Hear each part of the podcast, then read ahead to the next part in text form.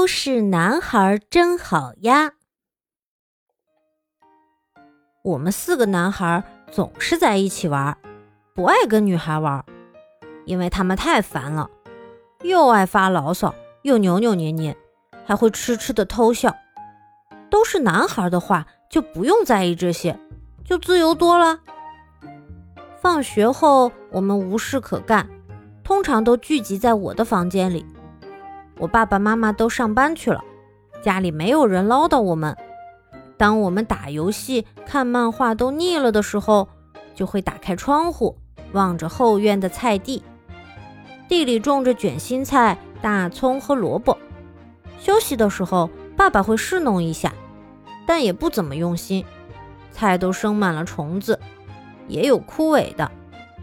我们瞄准的目标是一颗卷心菜。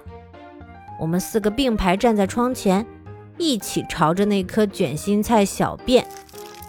啊，我们也知道这样小便不好，但这里是我家的后院，嗯，也没关系吧。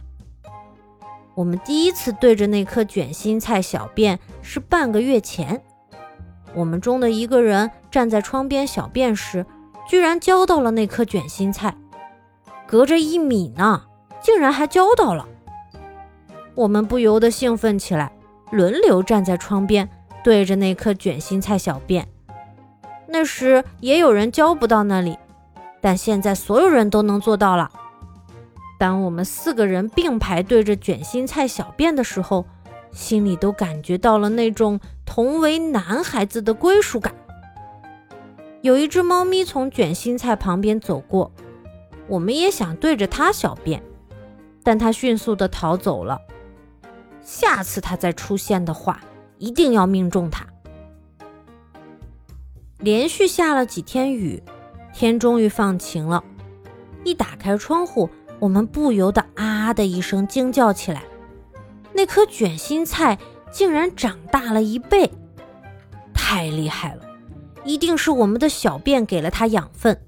我们开心极了，给它取名为。怪物卷心菜，这么有趣的事情，也只有男孩子在一起才能做。女孩子的话，一定会啰啰嗦嗦的发牢骚。